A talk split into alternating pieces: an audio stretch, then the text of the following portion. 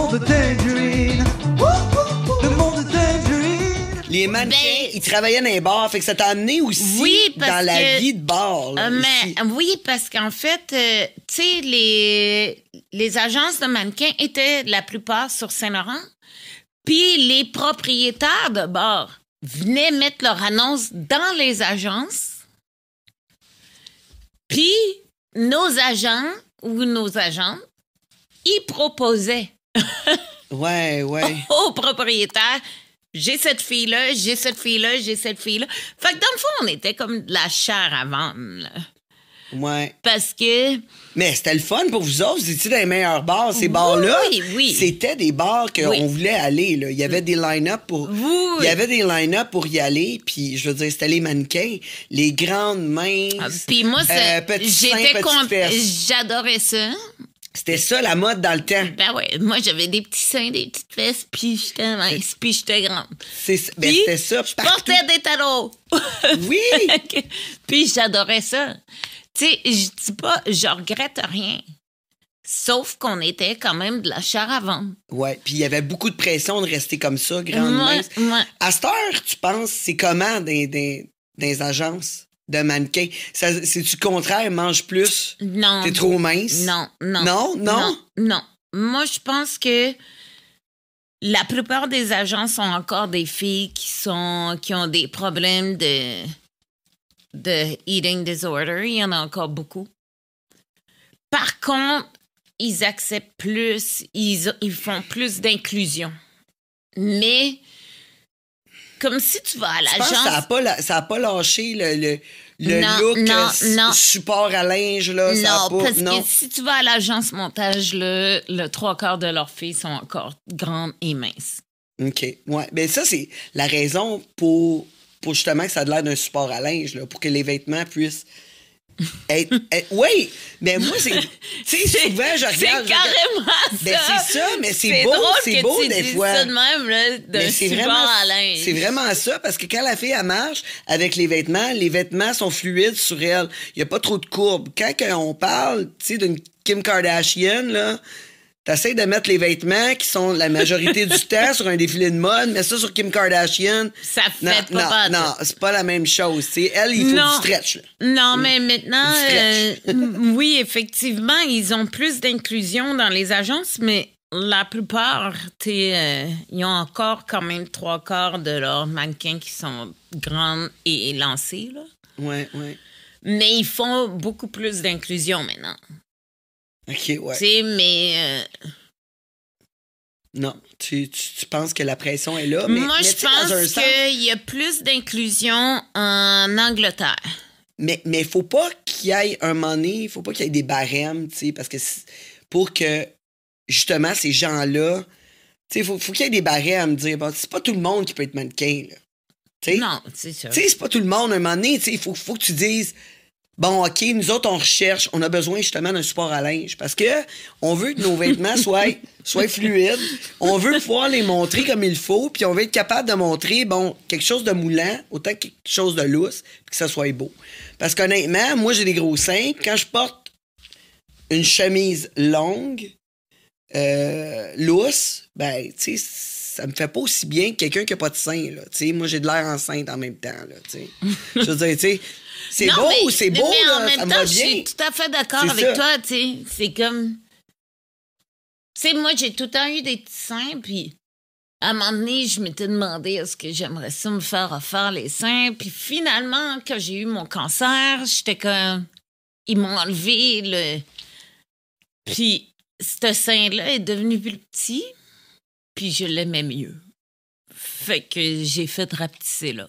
Ouais, ouais, c'est ça que tu m'as dit. Puis t'avais le choix, là, parce qu'on te donnait l'option Oui. des prothèses mammaires. T'aurais pu les faire grossir Ouais. aussi Ouais, puis c'était tout gratuit parce que c'est offert par. euh, par la par- RAMQ à, ouais. cause, à cause de ton cancer. Ouais. Là, t'as appris ton cancer euh, comme t'as trouvé une bosse? C'est quoi qui s'est Non, passé? en fait, euh, j'avais une petite bosse il y a plusieurs années, puis là, euh, j'avais été la faire checker, puis ils m'ont dit que c'était juste un kiss. Puis qu'avec la temps, ça allait partir. Puis là, j'ai fait les traitements in vitro pour avoir mon fils. OK, ouais, wow. Puis, euh, je suppose, en tout cas, moi, c'est ce que je pense. Puis mon médecin aussi, il est pas mal d'accord avec ouais, moi. là. Le fait que je prenais beaucoup d'hormones. Un jour, cette petite bosse-là, je prenais une douche, puis je lève mon bras. Puis cette petite bosse-là, elle était genre grosse comme ça. Wow. Du jour au lendemain. Ouais. Du jour au lendemain, je vois une grosse bosse. C'est comme si j'avais deux seins sur un sein. Puis, puis la journée d'avant, t'avais pas remarqué ça pendant tout. Non. C'est vraiment du jour au lendemain. C'est donc là, ben, là, comme weird. C'est vraiment weird. là. Fait que là, euh, je m'en vais à l'hôpital. Puis je dis, c'est weird. Ce matin, je me suis réveillée, puis j'ai une grosse bosse ici. Fait que là, il dit, ben, on va faire. euh, il faut qu'on fasse une ponction, genre. Ouais, Fait il faut que là- un bout là, pour Ouais, checker. ouais. Fait que là, ils me font le scan, ils me font la ponction. Puis, écoute, le samedi matin, ma médecin de famille, elle appelle. Fait que moi, je pars à rire. Puis, Guillaume, il dit Pourquoi tu ris? J'ai dit Ben là, Guillaume, si mon médecin m'appelle un samedi matin, c'est clairement pour me dire que j'ai un cancer. Non, non, ben. En tout cas, c'est sûr que s'il travaille le samedi. Non, mais c'est ça que j'ai dit y a- à Guillaume. il appelle pas n'importe qui le samedi. C'est pas pour ça prendre ta. Elle, elle travaillait pas le samedi. Ouais. Fait que j'ai dit, écoute, si elle m'appelle samedi matin, elle me dit, C'est clair qu'il y a de quoi d'important. c'est ça, fait qu'elle me dit, Myriam, lundi, faut que tu ailles à l'hôpital. Je t'ai booké un rendez-vous. J'ai dit, écoute, Sabrine, tu peux me le dire, hein? T'es pas obligé de m'envoyer à l'hôpital pour ça, là. Je sais ce qu'ils vont me dire, là. Puis finalement, on est allé à l'hôpital le lundi avec Guillaume, puis elle dit, écoute, Myriam, t'as un cancer du sein. Moi, je pars à rire. Guillaume se met à pleurer. C'était la première fois que je le voyais pleurer. Fait que plus il pleurait, plus moi je riais. Ouais. J'étais comme, mais pourquoi tu pleures? Ben, il est inquiète pour toi. C'est ça. Fait que là, j'ai dit, pourquoi tu pleures? C'est moi qui ai le cancer, là. Il dit, ouais, mais si je te perds, là, je... Voyons donc, tu vas pas me perdre, t'es malade, toi. J'ai dit, je vais jamais laisser cette affaire-là me prendre. Ouais. Puis, tu sais, ça a été ça. Puis là, mon médecin a dit, ben, tu sais, c'est ça qu'avec cette attitude-là, tu mourras pas de ça. Ouais. Puis en plus, en plus, on est chanceux parce que quand même, le cancer du sein, c'est un bon cancer à avoir. Tu sais, je dis ça. Tu sais, on s'entend. Zéro cancer est bon à avoir. Mais vraiment pas. Mais, mais c'est c'est un cancer Mais qu'on a c'est beaucoup. un qui est guérissable qui est- beaucoup plus facilement. Ouais, il est vraiment, il y a eu beaucoup d'études S'il là-dessus. est pris puis- au bon stade. Exact. Puis moi, j'étais au stade 2. Fait que j'étais pas au stade qui aurait été vraiment hardcore. Tu sais, mais ils, ils me l'ont dit, si t'étais pas venu, quand t'as senti ça, quand Ben t'as vu ça, une boule grosse de même. Là, elle dit, t'aurais été au stade 3, puis là, ça aurait été plus compliqué.